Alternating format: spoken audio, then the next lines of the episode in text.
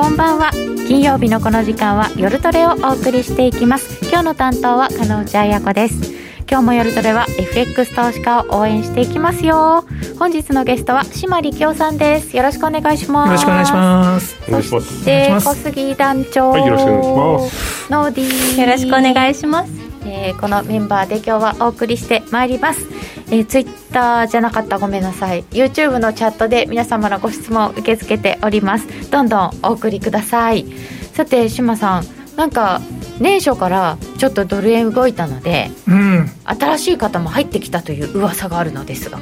あそうなんですかね、うんうん、あよかったです。やっぱりドル円動くとちょっと、やっぱり日本人はドル円が動かないと。うん、まあ動いたまあ結構動きましたけどね、うん、続いてほしいですけどね、うん、うん。それがどうなのかは今日のこの後のお題ですか？続くの？続くいや、うん、続いてほしいなっていうお願い。お願いを FX 会社にとっては切実な問題ですね。そうですね。活発らしいじゃないですか売買活発っていえばスキャル系の人たちが多くなったからターンオーバーが増えたっていうことなんじゃないかなと思いますけどね、スキャル系の方が増えたのはそれなりに値動きがあるからですか、まあ、ある程度ボランが出てきてるじゃないですか、まあ、ちょっと今はちょっと落ち着いてますけど。ちょっと落ち着いてますけどね。数日は、このちょっと落ち着いたかちょっと落ち着いたなのかどうなのかっていうあたりも伺わないといけないですけどね、うん、ノディは今どうしてるんですか？私は最近はですね、はい、ドル円を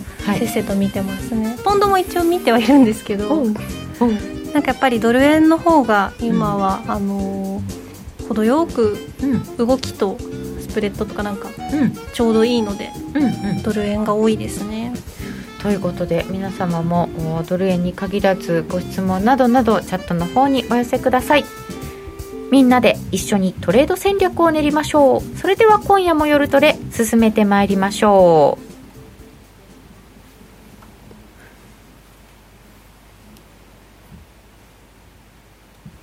です。改めまして本日のゲストは島力夫さんです。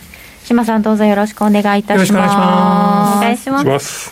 えー、まずですね現状をドル円がちょっと止まった感じになったと思ったら円高の方に戻っちゃって108円の83銭近辺となっております、えー、これからの展望の前にまずは現状判断をいただこうと思いますけれども、ここまでどうでしたか、まあ、今年はいいマーケットなんですけども、うん、ただ110円とかやってる時には、111円近くまで行きましたけど、うんうんうん、この108円の真ん中ぐらいまで来たら、もう絶対買いだよねって言ってたと思うんですけども、はい、いざここに来ると、ちょっと手が縮んでしまうという、でちょっと上からロング持ってる人は、ロングを持ってる人は、ちょっと、うーんと、うなってるところですかね。そうですよね、えー、ドル円がちょっと緩んできたのは、やっぱり長アメリカの長期金利が、特に昨日スコーンと低下しました。スコーンでしたよね。え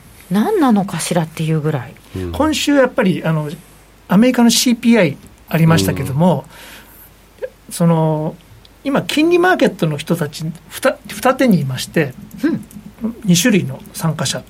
まああのなんだバイデンさんが、じゃないや、はい、あのパウエルさんが金利上げないって言うんだから、うん、まああの、ちょっと今、長期金利上がってるけれども、まあ、そのうち落ち着いて、まあ、株にはいいよねみたいな、はい、そういう株派の人と、やっぱり債券もともとやってる人は、アメリカこんなに景気いいんだから、はい、FRB は間違ってると、うん、うん、インフレどんどんどんどん上がっていくから、そのうち、その FRB の人たちが、ごめんなさいするに違いないと、えー、インフレになるんだって、だから金利は上昇するっていうことで、すごいかけてたんですよ。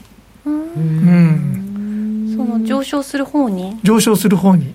で、4月になると、まあ、これからどんどんどんどん経済指標、いい数字ばっかり出てくるんですよね、はい、これまでもいいですけども、今後もいいんですよ。うん前年比ですか、前年比だからっていうのもありますけども、でも雇用の数字もですねずっといいと思いますし、アメリカは絶好調になるんですけど、えっとでも CPI の数字が3とかきっとなるんじゃないかと思ってたら、2.6だと、まあ、予想が2.5だったんで、やっぱりちょっと悪い、まあ、高い目の数字だから金利が上がるかと思ってたら、うんそうでもなかったと。なかったですよね。ええ。こうもうみんなあのトレジャーリボンドショートにしてですねこうこう、待ってたんですけども、うん。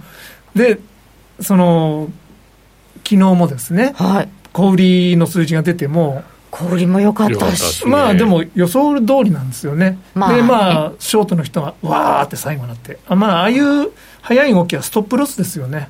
うん。金利もそうなんですか？あそれはそうですね、うん金利の方がその一回動き出すとう、ん。うんうん結構あのなんていうんですかねえっ、とあんまり板立たないんですよ、ああ、じゃあ、スルスルスルっと。バンウェイ結構大きな金額入っちゃうんで、ううん。んでもまあ1.54ぐらいまで行きましたんで一旦戻ってて、今どの辺かちょっと分かんないですけども。10年が今1.56うん。の後半。でもちょっとしばらく1.6から上は乗ったとしてももうあんまりステイしないと思うんですよね。おー。えで1.51.7とか、はい。うん、中心が1.51.6ぐらいになると思います。と、ちょっとここら辺でもみ合いかな？そうですね。ででアメリカの金利が上昇したことがうん。ドル円上昇のドライバーだったので、はい。アメリカの金利が上がってこないと、はい。ちょっと簡単にはドル買っていけないかなって感じですかね。あら、じゃあ今後はどうなるのか、ポイント、この後伺ってまいります。ここでお知らせです。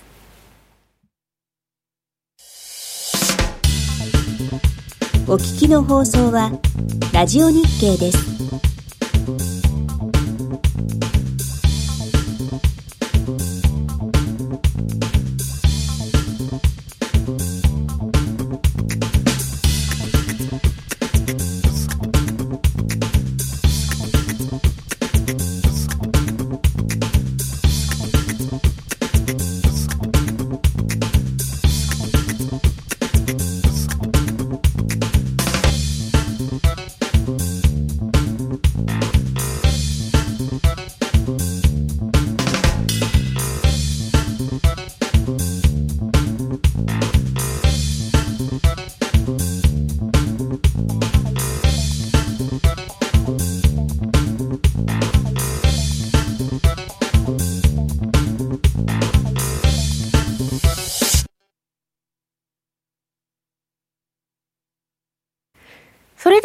続き島理京さんにお話を伺ってまいります。この番組は真面目に FX、FX プライム by GMO の提供でお送りしています。さてさて、そうすると、金利があんまり動かなくなるとすると、ドル円も動かないのかっていうところなんですけれど、島さん、今後のマーケットのポイントは何ですか？えちょっとまあ金利がですね、はいえー、1.7、1.8、1.9っていうふうな展望が出てこない限り、ドル円はそんなに上がらないんじゃないかなとは思うんですが、はい。ただ、金利がどんどん下がっていくかというと、それもそれでないので、えー1.5ぐらい、1.5から1.6の間でずっといくと思うんですね。で、ドル円は潜在的にちょっとロングなので、うんおうん、ちょっと調整の、時間調整が必要かな。うーんでも、アメリカの景気を見ると、ええ。いいですよね。いや、でもそれもう分かってることなんで、もうこの後ずっといいだろうっていうの。を、その、やっぱりマーケット、その、事前に織り込むので、例えば去年の、その、年末ぐらいの時っていうのは、皆さんドルベアだったじゃないですか。うん。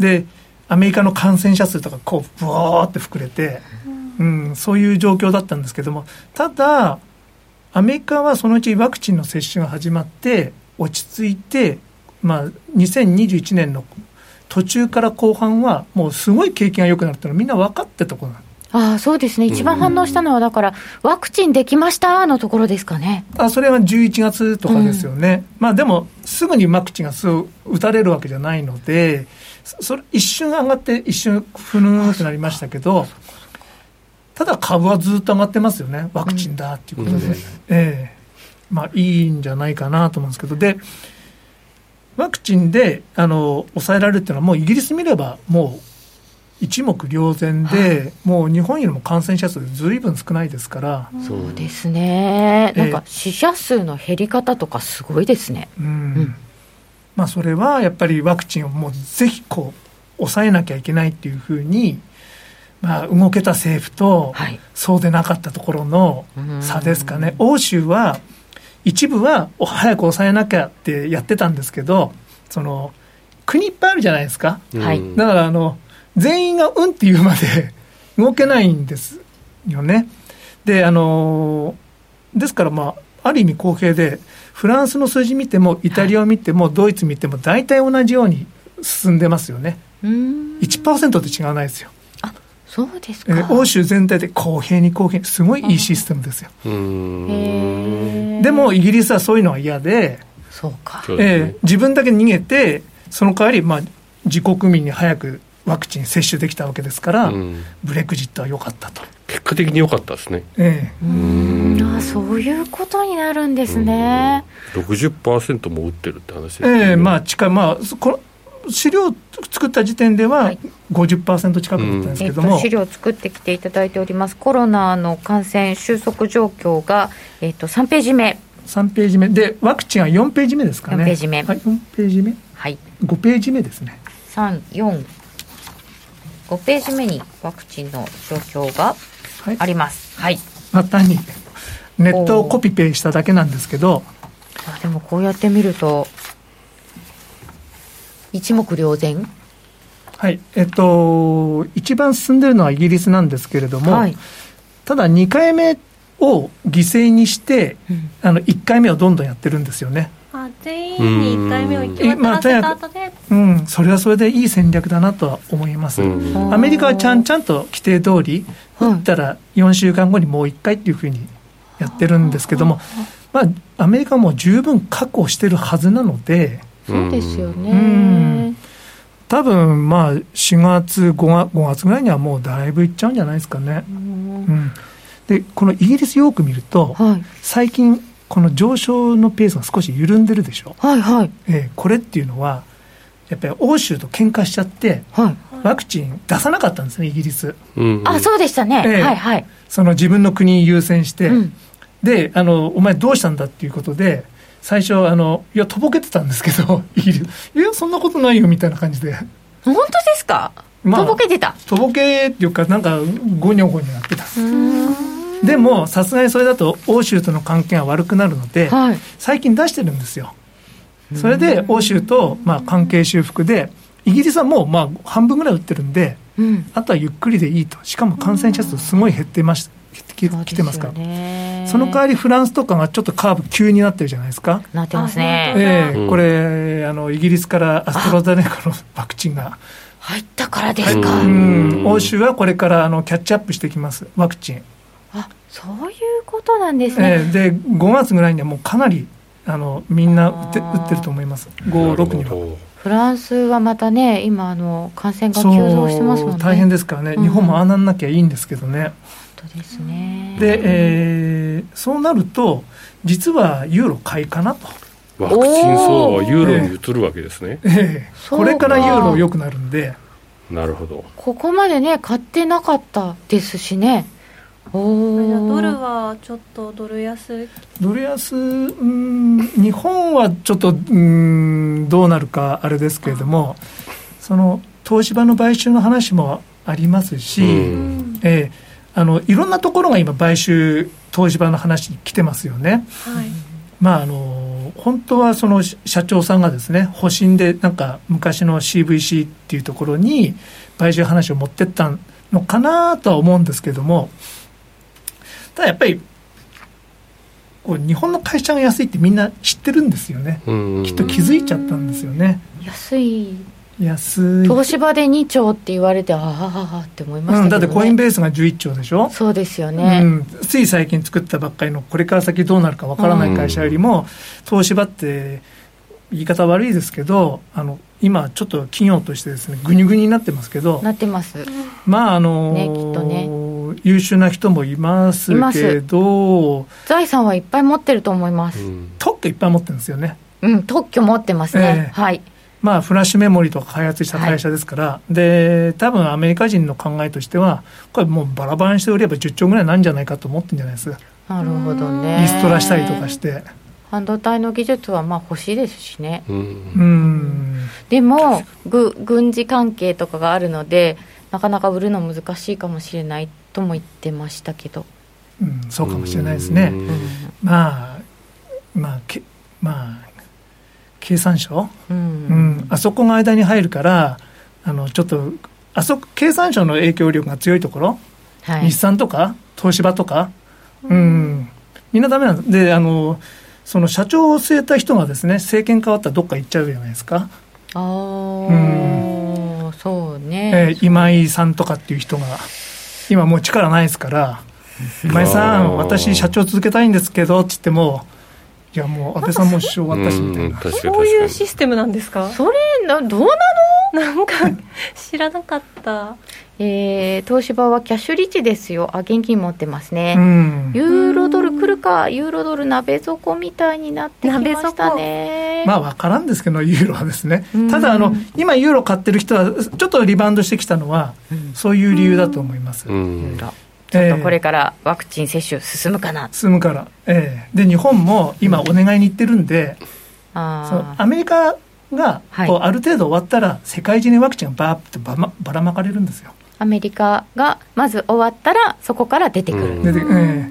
あ日本にもどうぞみたいな。まあ、アメリカ3億いますから、まあ、うん、それにあのワクチンの接種は、これ、2回目終わっても、うん、あのやっぱり半年か1年後には3回目とか4回目とかずっとこれから先やらないといけないかもしれないんで。あなんかね、うん、半年ぐらいは効きますみたいなニュースを読みましたけど、うん、そうするとあれですか？インフルエンザワクチンみたいに毎年打つとか毎半年打つとかになっちゃうんですかね？なるんじゃないですかね。ファイザー儲かりますね。本当ですねファイザーの株買いますか？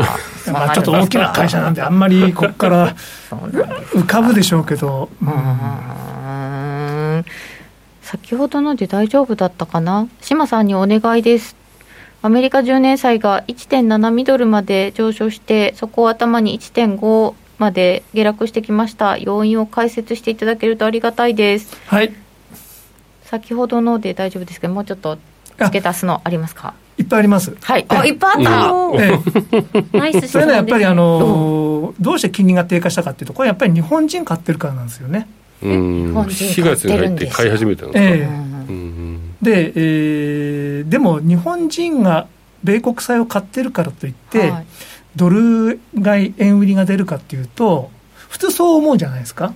日本人がに円を使って買ってるならって、うん、えー、でも出ないんですよ。ヘッジ付き？ヘッジ付きなので。ほとんど。はヘッジ付きですよね。ヘッジ付き外債ヘッジ付き外債まあ儲かんのかな？ええ。そうなんですよ。ヘッジ付きの方が今はいいんですね。あのちょっとこの資料の。資料の？何ページ目になりますか、えー、後ろです。後ろ後ろ。どうですか？はい。はい、すみません、えー、ちょっと資料を作ってきていただいたのを今探してますね。12ページです。11, 11からいきましょうか。はいじゃあまず11ページをご覧くださいませ、はい、ありがとうございます。すみません。本邦機関投資。家の動きとドル円はい。すみません。ありがとうございます。その本邦機関投資家。日本の政府さんとかですか？あそうですね。本邦っていう言い方しちゃうんですけど。そうそうなんかしますよね。ええ。国内機関投資家って、なんかちょっと語呂悪いからですかね、分かんないですけど、昔からずっと本邦、本邦って言いますよね、なんかかっこいいですよね、かっこいいですよね、本邦機関投資家。初めて聞いたとき、何のことかなと思いますけどね。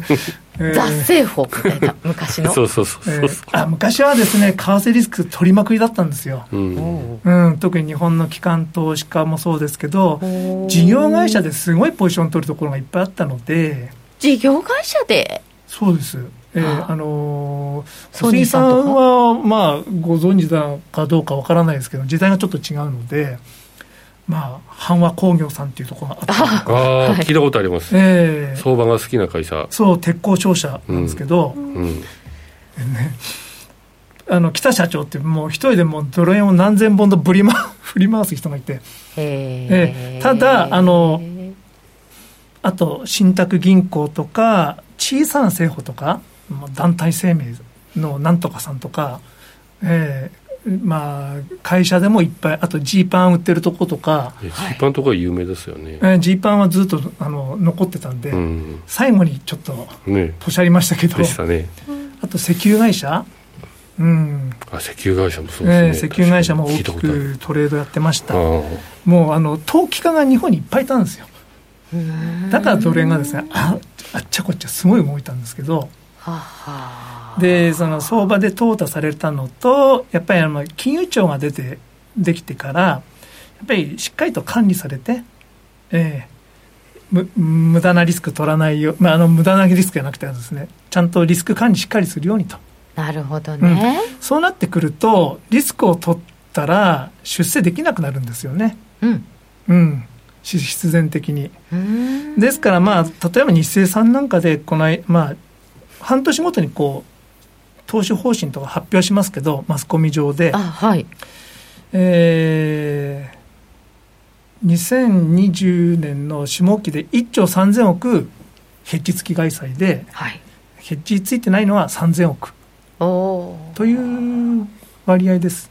しかもヘッジ付きの方が今儲かるんだったらそれでいいですよね。うんそうなんですよ。でその次のページなんですけどもはい12ページ、えー、本邦機関投資家為替リスクを取るのは GPIF だけです。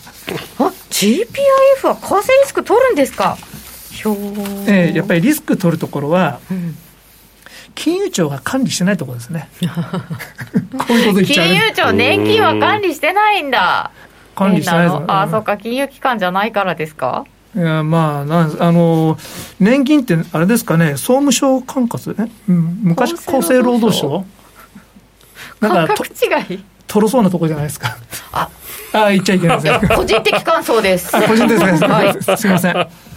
えっとですねあと積極的にリスクを取る銀行っていうと、まあ、世界最大のヘッジファンドとも言われてるあの農林中金ってところがあります、はい。はい、あそこは銀行なので、半分金融庁に報告するんですが、半分農林水産省なんです。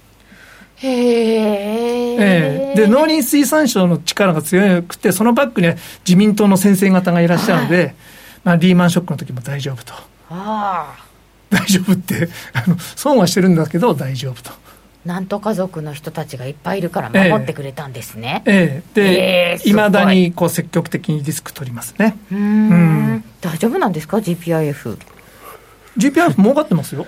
あそうですね、まあ、そうですね株上がってあ、すごい透明に運用してらっしゃいますから、でね、でも株上がったからですよね、あれ。ですよね。ええ、うん、でもと運用ってそれしかないじゃないですか。あまあそうか。えー、リスク取っていいのかなと思いましたけど儲かってるならいいか。頑張ってください私の年金。それはあのすごいリスクの取りようなので。だって売れないですよね。うん。あ自動的にそのこうアメリカのポートフォリオが増えるので、はい、少しずつ25%って決まってるの株、少しずつ利食いすることなんですよね。売れないってあの持ったまんまかってことですか？そう結構リバランスしてますよね、意外としてるんですね、すごい大々的にはじゃないですけどね、うん、ほんの少しずつ全体から見ると、うん、均等になる株価によって均等になるようになってるんですよね、うん、えっ、とポートフォリオで何を持ってるかによると思うんですけどそれも公表してるんで僕はそこまで見てないですけど何パーセントから何パーセントっていう間があるのでそれに収まるようにあのアメリカ株がすごい上がってきてアメリカ株ウェイトが上がった分はちょっと落としてで債券を買ってとかやってますね、うん、それそれ自動的にあのその米国債運用のところが増えてるので、数字だけ見ると金利はい。数字だけ見るとあの GPIF がその米国債を買ったつまりドル円を買ったと思われるかもしれないですけども株のポートフォリオからこう振り返られてるだけなんですよね、だから最近は買ってないと思います、ドルからドルに。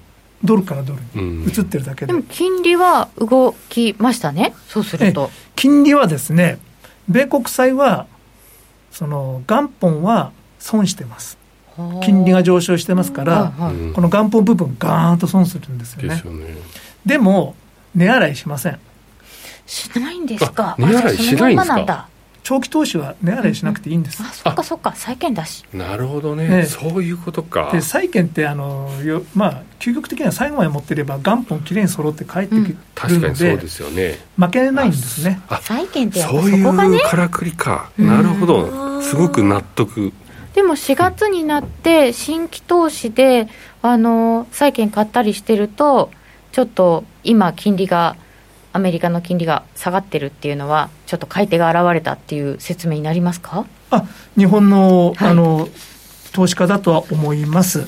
でそれヘッジ付きで買ってるのでつまりあの新規投資でいっぱい米国債を買えば買うほどアメリカの金利が下がるので実はドル円の売り材料になってると、ああうん。なるほど。逆にいえーちょっと逆説的なんですね、うん面白い。ええ。え分かんなかった。新規材料がえっと4月になってはい。日本の人が、えっとアメリカの債券を買います。はい。となんかドル買ってるみたいな気がするじゃないですか。そんな気がしますね。でもヘッジがついてるから、はい。ドルを買ってなくて買ってることにならなくて。ならなくて。で逆に債券は買ってるから金利は下がります。うん。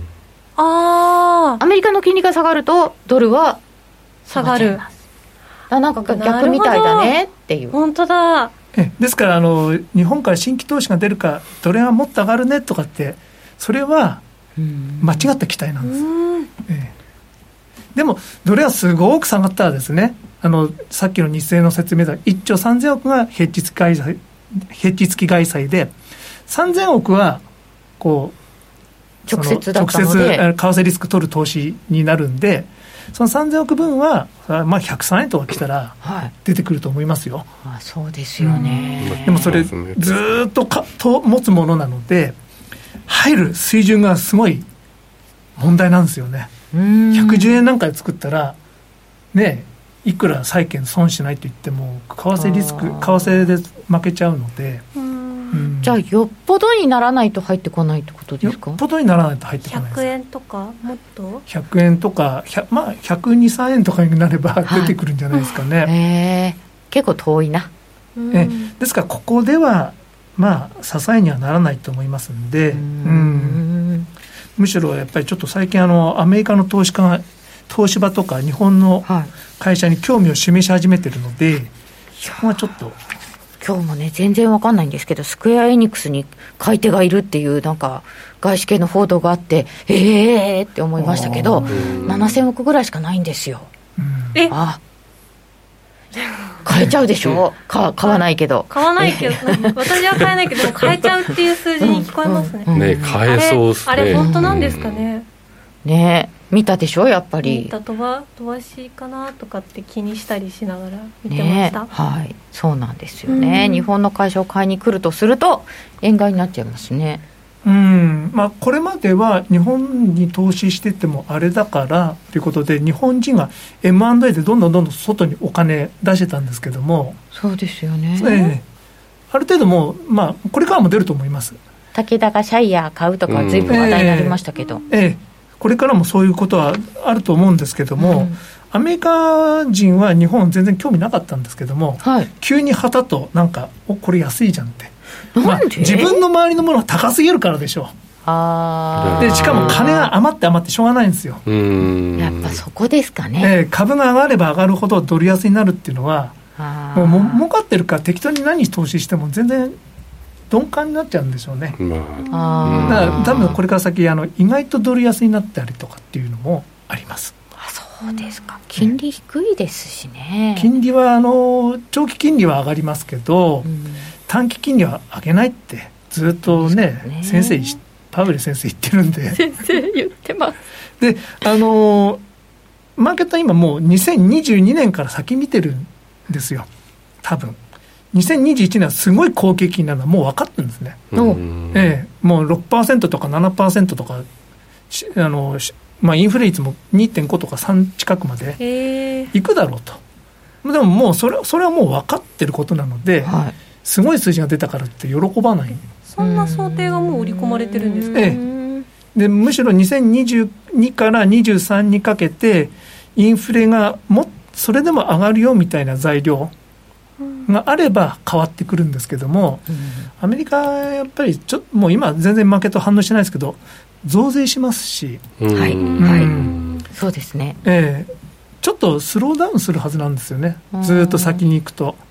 うん、確かにあの最初こう財政赤字も心配してちょっと金利上がってるところがあるのかなと思ったんですけど。それはでも今時ないと思いますね。あそうですか。うん、うん日本見てるとその心配がないって。っていうのもあります、うん、最近サマーズさんなんかも変なこと言い出してますから、うん、うん、やっぱりあのー、その財政赤字に対して最近ちょっと寛容になってますよね。MMT とか言ってますからね、MMT にちょっと足を突っ込んでるような、うん、うん、金利さえ払えてればいいじゃないと。で金利が低いんでこんなに借金あっても利払い少ないんでそうなんですよね、そうなんです、ね、ただ最終的にはその金利がちょっとでも上がると利払いがガーンと増えるので、だから金引き締めって日本ではもうできないんですよね。できないですよ、ね、こんなに借金が多いんですもんね、ね。これ、なんとかしようと、どこかで考えてくるんじゃないかなって、ちょっと気になったりもしております。えー、お知らせの後も、島さんにお話を伺ってまいります。それではここでお知らせです。約定力と低スプレッドで選ぶなら最大50万5千円口座開設キャンペーン実施中の FX プライム by GMO。人気のハイスピード注文は待ち時間なしの連続発注を実現。サクサクお取引いただけます。ポジション全決済、土点注文にも対応だから、スキャルピング取引やスキマトレードと相性抜群です。トレードも情報も、やっぱりプライムで決まり。株式会社 FX プライムバイ GMO は関東財務局長金賞第259号の金融商品取引業者です。当社で取り扱う商品は価格の変動等により投資額以上の損失が発生することがあります。取引開始にあたっては契約締結前交付書面等を熟読ご理解いただいた上でご自身の判断にてお願いいたします。詳しくは契約締結前交付書面等をお読みください。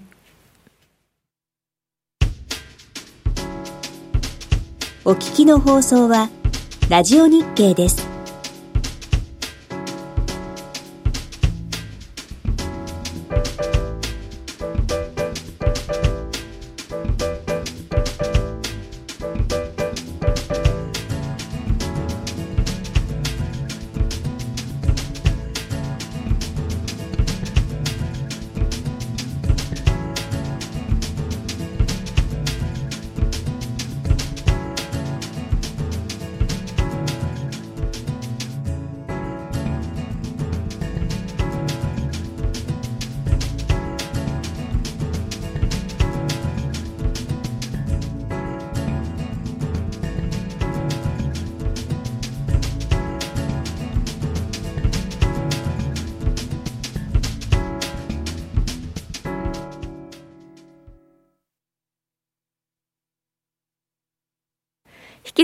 島力夫さんにお話を伺ってまいります。えっ、ー、と、コロナが抑制されていて、ワクチンがだいぶ普及してきて、ちょっと欧州にも目があるのじゃないかなというところまで伺いました。はい、そして、もう一つ、アメリカのバイデンさんの政策が動いてきている、着々と実現に向かっているというあたりも伺っていきたいと思います。でも僕、はい、でも外しました、ここ、あの外したっていうのは、増税が決まるんで、はい、ちょっと株に悪いはずなので、少し抑えられるんじゃないかなと思ってたら、うん。はい、株、全然無視ですね。無視してますね、まだね、えー、まだっていうか、どうなんですかね？あでもやっぱりイケイケなんじゃないですかね。そのままいけます？いや、わかんないですけども、あの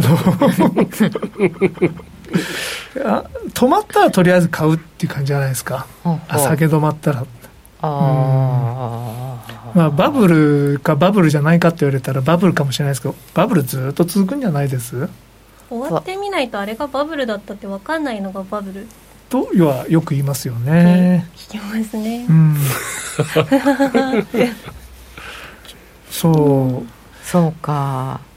あれはバブルだったっていう時が来ないまんま高成長ゴールディロックスっていくんですかね？うんうんこの間のねあのーえっとあのあの人アルケゴスでしたっけ？あのイルはいファンの人はいはいはいええはい。なんとかファンさん。ええあの人の問題が出てきたときに、うんもうちょっと影響あるかなと思ったんですけども、まあ、でも個別の案件だったみたいですね、あれは。うん、本当にそういけるのかなって、あのゴキブリと一緒だよっておっしゃる方いらしたんですけど、一匹いたら、まあそうなんですけど、他にもいると思いますけど、うん。でも全体の大きさから見ると限定的、やっぱり金融マーケットってむちゃくちゃ大きくなってるんで、昔あの、ね、に野村とか、まあ、2000億でもあれですけれども、昔あの、2000億ぐらい金融機関損したら、潰れるってこ、そういう大騒ぎになってたんですよね。うんでアルケゴス、これ、ね、全体で多分1兆を超える金額が損でますけど、まあ、これだったらいいんじゃないみたいな、なってるんですか？ええまあ、全然平気ですよね、経済大きくなってるんで。ああ、そうか、全体が大きいんですね。うんじゃあ、LTCM みたいなことはない。うん、ちょっとならないと思います、うーんうんこの20年で大きな変化ですね。そうなんですうね。んそうなんだ。えー、じゃあ、じゃあ、じゃあ、株価そのまま行ってっていうことになると、その辺はあんまり心配しなくていい。増税もそんなに心配しなくていい。でも、あれどうですか？あの、環境関連にこう、シフトするとことかは。ですよで、うんこれから先は環境にシフトするので、はい。まああのその一昨日かな？はい。カッパすごい上がりましたけど、そうですね。うん。なんでかなって、まあ、あの原油も上がってますし、まあ、金融のそのアメリカの金利が下がりそうなので、うん。それが大きな理由なんだろうなと思ってたんですけども、ほうほそしたらなんかですね、ゴールドマン・サックスはこんな変なレポート書いてまして、はカッパはですね、次のオイルだっていう、これが4月の13日に出たんですよね。銅が次のオイルだ。ああ、もうなんか島さん、すごいいっぱい紙がうん束になった英語のレポートをお持ちですが。ええうん、楽しそうですよ。ええあいつはニューオイルそう。で、これから先、うんまあ、電気自動車とか、まあ、うんうん発電とか、いろんな形で、あの、もうエネルギーのシステムが変わってくるので、銅の需要が爆発すると。なるほどええでも、あの、銅の、その、新規投資、銅の鉱山とか、そこをあんまり手がついてないので、また、あの、新規投資ってやりにくいんですよね。ううん。ん、継続的にずっと値段が上がっていくって分かってればはい。やりますけど、だからカッパー不足ではい。まあ多分あの50%ぐらい上がるんじゃないかっていうこここからですね、ね相当上がった上にまた上がるんだ。まだまだいそうですね。ちょっと下がってたんですよね、ね足元ね。そうなんですよね、ううん。まあ、僕はこの辺のところはですね細かいところは分かりません。あのどうってあのリサイクルもできるんで。ううんんうんでもやっぱり車1台この作るのに普通の車だと15キロぐらい銅がいると。うん。でも電気自動車だと80キロいるよとかですねああなるほどね。なるほどね。そういう話を、そういう話がですね。どんどんどんどんどんどんうんあるんですよ。なんか人相場作ろうとしているのかなそう相場作ろうとしてるんですよね。だからまあ作ろうとしてるんだから乗っかるしかないのかなみたいな。うんえ銅が上がるとすると？為そうすると為替的には替的にはやっぱりコモディティ通貨はやっぱりオージートールオージーとかですよねええ。王子最近元気のない王子今ちょっとよ横ばいだけどちょっと上がってきたね。うん。おおうん。ただ去年すごい上がっちゃってるんで。たからね。うん。でも崩れない分まだいいですよね。すごいですよね。確かに。ん。自力が強いんですねじゃあ。まあカッパーとか多分原油もですねあのこれからワクチンであのアメリカだけ良くなってもみんな旅行できないんですけどアメリカと欧州が良くなったらこう行き来が始まるんで、飛行機飛ぶ？飛行機飛び始めるんじゃないですかね、うんうんうんうん。そうなって欧州が終わったら、うん、うーん。旅行復活じゃないですかね、とオイルも。オイルも、うん、じまあ本当はですねあの OPEC がすごい減産してるので、はい。あのこう出す余力はいっぱいあるんですけどね。あそうですね、ええ。サウジの自主減産がちょっとやめられちゃったりすると出てきますよね。でもやめないと思うんですよ。あの、うん、やっぱりこう減産でこう値段をサポートしたっていう経験が大きいんじゃないです？増産するよりは減産して値段上げた方が儲かるっていう。それじゃあ減産した方が得ですね、うん、まあ減産続けた方がでオイル70ドルとか80ドルに持ってって、うん、うん、それ以上にいくとまたあの不景気になったりとかするんでまあコントロールし始めるんじゃないですかね。あのシェールオイルが多分バイデンさんで、はい、ああ。ダメな増えない。増えないんです。アメリカの方。増やせない。あの法的にこう広げられない。アメリカのシェールがなくなればもう OPEC の天下だと。うん、そうですよね。元に戻るわけですもんね。ね。うん、ただまあ超長期的には原油の需要が、まあ、こう EV とか、その自然エネルギーに変わるのでだんだん落ちていくんですけどね。うん、うん、あでもシェールの分はないとするとちょっと伸びるかもしれないですね寿命が。うん。80ドルとか100ドルとか。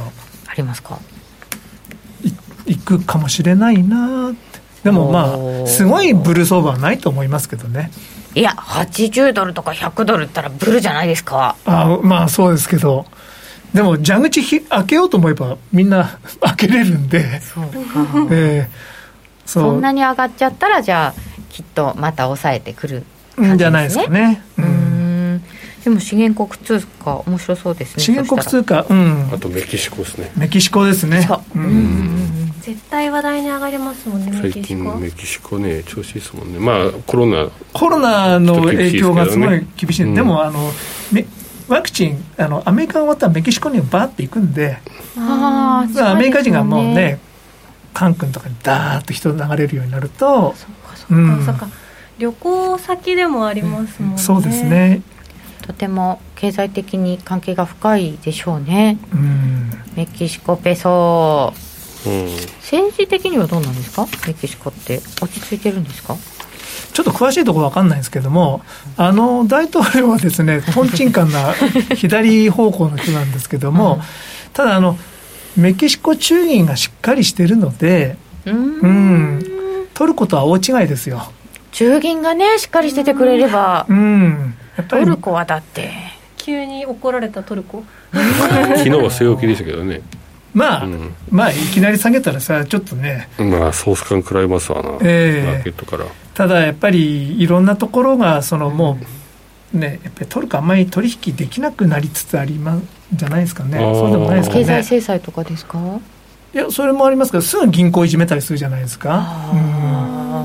いや政治的にはすごい重要な国なんですけどトルコって。そうですよね。ね、場所が場所ですし、場所が場所なので、じゃあちょっとメキシコペソも気にしておきましょう、えー、ということであとはマーケットは先を織り込むなどは見せていただきましたか？そうですね、はい、えっとあとは特に持ってきてはないんですけども、はい、やっぱりこれからは政治の季節が始まるので、そこがリスクといえばリスクですかね、まあ、まだまだ先なんですけども、一番のリスクはやっぱり中国じゃないですかね、やっぱり台湾ですかね。どうするんですかね。あの日米首脳会談でも台湾海峡を話題にするというふうにはアメリカ側は言っているので、これからですよね。うん。これでもどう影響するんですか、まあ、ドル円とかユユーロ？有事なんですか？有事にいきなり有事にはならないと思うんですけども、うん、習近平さんの任期が2027年なんですね。27年、ええ、で2027年がその人民解放軍建軍100周年記念なんですよね、はい、27年ですか。ええ。まあ、いろんな節目の年がいろいろあるんで、うん、えー、あだからか、今後、6年だか7年のうちに、戦争を起こすかもしれないっていうのが出てましたよね。うん、そういうことなんだ。27年、そういうことですね。でもまあ、するかな、しないと思うんですけどね。うん、うん、あのやるやるって言ってやらないのが一番いいですから。ですよね。そうですね。やるって言って脅しをかけるってことはありますよね。うん。実際にはやらないでいただけると。えー、それにあの時間が経てば経つほど、このゲームって中国に有利だと思うんですよね。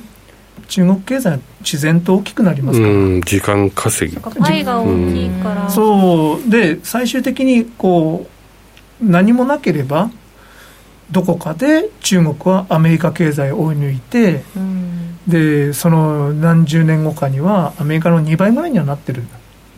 どうですか？うん。にはなるんじゃないです、あの体制で？人口を考えたら、うんでも一人っ子政策でこうこまあこうなってるのがリスクですけども、はい。まあそこはどうなるのかわからないですけどね、うん。今二人っ子もまあ制限外してるみたいですし、うそうでももうねあんまり増えなくなってる、うん。うん。やっぱりその子育てにすごいコストがかかるんですよね、うん。あの中華系の国はやっぱりすごい教育熱心なので、うん、ね。ええ。かか華僑の国ですもんね。いやもうちょっと日本の感覚とはちょっと全然違う、なんか韓国の話をよく聞きますけどね。大学受験に行く時の騒ぎとかね。うん。うん、確かに。タクシーで行っちゃうとか。応援がすごいですもんね。なんかパトカーが乗せてくれるとかあよく見ますね。そういう美談をよく記憶聞くよね。ばね。うんうん。えっとうちの子供が行ってる小学校に、はい、まあ韓国系の方も何人かいらっしゃるんですけども、うん。例えばやっぱり小さい時の習い事とかえっ、とまあサッカーやるとか、うんまあ、あの塾に行くとかなんかいろいろあるかもしれないですけどもそこの方は英語の塾があるんですけど小学校1年生から。学校終わったら4時間あるんですよ塾が？塾が。えその4時から8時まで。うーわ。ご飯いつ食べるんですか？小学1年生。いやーどっかで食べてんじゃないですかね。分かんないですけど。でその塾が、まあ、月6万いくらで結構安いじゃないかとかって。そんなに勉強してる割にはとかって。おー時給で割った。時給っていうか 時間で割ったら。でもあのそ英語への力の取り組みはそういうレベルなんですよ、あ例えばあのクモンに行くとか週に1回30分やるとかそういうレベルじゃないんですよね。うん。もう毎日4時間とか。だからやっぱりね韓国のグループみんな英語発音綺麗じゃないですか、綺麗ですよえね。え最近、覚える能力すごい強いですよね。うん、台湾も綺麗ですし。台湾も綺麗ですし、確かに。そう。で日本はねあのやっぱり教育んまあ昔受験地獄とかあったっちあったっちってもやっぱりそういうレベルが来ると比べるとですね、結構楽だなって感じは。そうなのかもしれないですね。日本でもこういろいろ喋れる子たちもいますけどやっぱり海外に出る人っていうのは喋れる人が出てきますもんね。うん、うん。そうか。みんなにすごい見られてる台湾の話を。そうそうそうそう。ノーディもねのでこうじっと見る。うん BTS とかね、うちの小学校の娘とか普通に歌ってますからね。うんね。真似してね。あでもああやってだんだん、えっと英語も覚えて、てか韓国語も覚えて、そうそうそう、韓国語の歌も歌ってますも。うんんすごいそう。いやーなん普通あか普通に歌っとると思って。子供の時に接するって大事ですねそう、結構ね、YouTube ってそういった面ではね、うん、教育にはつながっているとは思います。いい面を見ると。面白い、そうなんだ。さてここまで来たのでそろそろチャート見ていただこうかなと思いますけれども、えー、島さんどどれからいきますか？ドル円からですか？何でも。何でも。何でも、何でも。ドル円はですね。ドルドル円でいいですか？えちょっと難しいとこに来たドル円から。そうですね。ー、108円の30銭40銭がですねここが止まってたところなんでうんで IMM とか見てても僕はあんまり普段 IMM 気にしないんですけどまあ見てますけどあれが世の中の縮図とは思わないんで、えーあれなんですけどもただこの奴隷が上がってくる過程ですごいショートだったのがすごいロングにひっくり返ってうん。IMM だけで1兆数千億出てるんですよ。金金額が。そうすると世界全体ではまあ56兆は楽に出てる。ドル円のロング、うん、買いはか買われてるとは思うんですね。だから潜在的にロングのマーケットなので一回下突っ込んでストップロスが出るということもある程度は想定しておいた方がいいかなとは。ううん。ん、じゃあツッコミは買いだ。うん、すごい軽くなったら買いたい気持ちがありますか？うん。あのアメリカの金利がドライバーになってたんで、まあ、上がらないとすれば一回突っ込むところもあるかもしれないですけどもだからといってアメリカの金利が上が下がり続けるってことはないので、うん。うん、そうですよね。景気いいんですから、ね、景気いいんでまああの日本の投資家が買ってる間は1.5%かもしれないですけどもそのうちまたねすごい数字が出てきてこんな景気よくてどうするんだみたいな話がどっかで出てくるとまた1.7、1.8っていうふうに上がってくると思います。その時またドル円買いじゃないですかね。金利を見ながら。金利見ながらだと思います。しばらくはじゃあちょっと揉み合いそうですか？ちょっとあの潜在的にロングなので、えー、ちょっと僕は手が縮こまってます。ドル円に関して。そうなんですね、えー、じゃあちょっと面白そうだというお話の出ていたユーロも見ていただきましょうかユーロ円でいいですか？ドルがいいですか？ドルですね。でここもうちょっとこの、えーと、週足っておかしいですけどあの全体が見える感じがいいですかね。あいいですね。あ結構いい感じで上がってるじゃないですか。本当はですねあの欧州がダメってやっぱり基本アメリカがいいからですね、うん、これ崩れるかなと思ってたんですけども、うん、この1.16ぐらいのところですね、うん、上がってくる過程でここ1.16丸1とかなんですよね、うん、ちょっとドル円のチャート冷やしにも似てますけど。確かに、えー、確かにそうですね。ここ崩れるとやばいなっていうところがサポートされると切り返してきますよね。ああ確かに綺麗、うん、ドル円の100円108円30前半が1.16、うん、そうですよね。週足と日足の違いありますけども、うんうんうん、形はもうそっくりですね。もう同じと言っても、ね、もう1.2がすぐそこですね。ただいまって感じ。ただいま1.2 1.2がなかなか届かないんだよね。そうなんです、うん、なかなかただいましないんです、近く て遠い、ね、でもただいますれば？しないので、うん、うんで、今ユーロ買ってる人は、うん、まあ今欧州は最悪だけどもそのワクチンさえ打たれればドイツの製造業 PMI とかすごいいい数字なので、そうなんですよ。だってダックス最高値ですしね、うん。うん、えでもこれ左肩で頭で右肩作りにとかないですか？分かんない。分かんないですけどもその去年の去年はユーロやっぱり1.3の方向ですか？とかって思ったんですよね。で今年に入ってアメリカが甘いにもいいので、うん、ちょっともしかしたら崩れるかもしれないと思ってたんですけども、はい、欧州が復活するのはもう見えてるんで。えー、あとハイテク企業って実は欧州結構あるんですよ。ありますね。オランダとか、うん、オランダの ASML とか。そこですよね、うん、あれまだ安いですよねあそうですか。誰か買いに行きます？いやいや分かんないですけど。そういう意味あの会社と台湾の会社がね TSMC? がこうガチッと組んでる感じですよね。で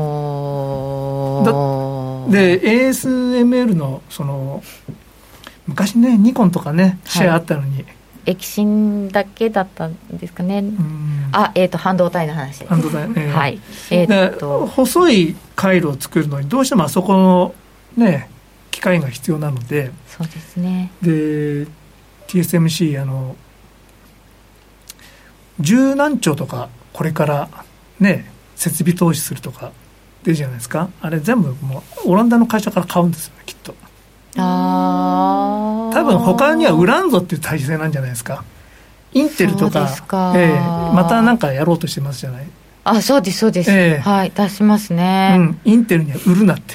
いや言ってるかもしれませんね、うん、なるほど。まあそんな、まあ、僕は専門家じゃないんでよた話ですが。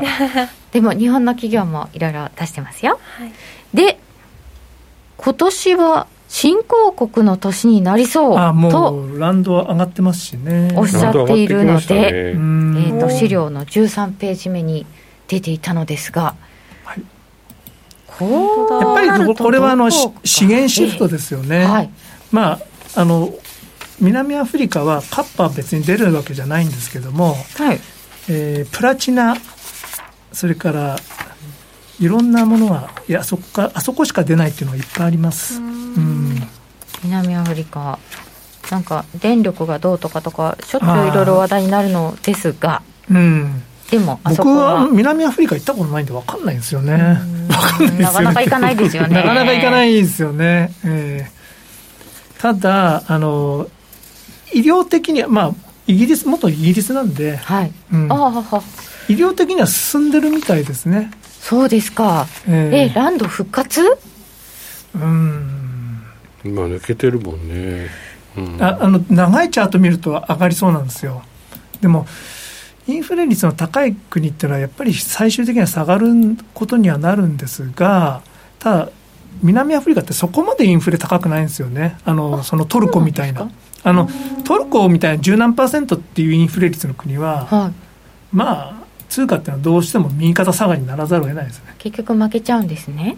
まあ値段がこうだんだんだんだん変わってくるんで、うん、でも南アフリカちょっとですねこれ一回ヒュッと上がっても長期的にはですねどのタイミングになるかわからないですけど小杉さんがあの線引き引きしてくれてるんですけど、うん、こういうラインをいろいろと打ち破ってきてるんで。で、ね、ああそういうことですか、うん、あ本当だ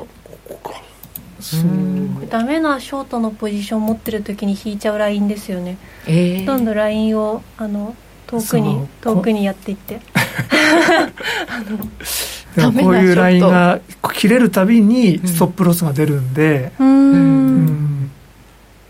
ただちょっとどこまでかって言われてもちょっとですね、うん、もう結構高いんでそうですよね FX 会社のお客様のポジションを見てもランドとかあのメキシコペソとかだいぶ上がってきたんでロングがだいぶはげてて、うん、少なくなってきてるのはあるんですよ。ロングがはけてるんですか？あのロングいや下がったら普通はたまるじゃん、たまるんですけど、上がってきてもう皆さんリグってきてるから、うまい。そうそうそう。減ってるんだよね。結構軽いんですよ。あそうでえー、ってことはここからまだ行くとするとチャンスはなんか材料さえ伴っていけばパパパパパッといっちゃう可能性は十分あるかなと思うんですよね。さすがに19円はもうないのかなって長いチャート見ていくとありましたもんね。19円。えいつ？19円ってそれもしかしたらトルコの話ですか？いやラン2006年すごく昔の。これはちょっと厳しいような気がしますけども、ね、これかな、いや8いけばすごいなと思ったんですけど。8円？私の中の私の記憶の中のランドって13とか。ああこの辺ですか。ああランド円軽くなってるのか。月足ベースだと一番安いところからの戻りだから一回押してくれないと買えない。あドル対新興国？うん。ドル安？ドルはあのー他の国があのアメリカのは今アメリカだけいいんですけども、はい、他の国もちょっと景気よくなってくると、うん、アメリカから投資がバーッと入るようになるんでそうなるとドル安ですね。そうか。アメリカが良くなるとアメリカの人たちは他国に投資を始めるわけですね。儲かってるからもう、あのその日本もバブルの時っていうのはその円安になったんですよ。うん、あのハワイにいっぱいこうね。なんかね大きいビル買ったりね。そう、あっという間に1兆円の資産築き上げた人とかもいるじゃないですか。そうでしたね、うん、じゃあちょっとこれからもしかすると新興国が引っ張り上げられるのかもしれません。そうなんですよ、ね、その辺も興味深く見ていきたいと思います、えーと、と南アフリカランドあとメキシコペソのお話もいただきました。番組そろそろお別れのお時間です。この後は YouTube 延長戦でお楽しみください。ラジオの前の皆さんまた来週です。この番組は真面目に FXFX プライム by GMO の提供でお送りいたしました。島利京さんでした。ありがとうございました。ありがとうございました。小杉さんの D ありがとうございました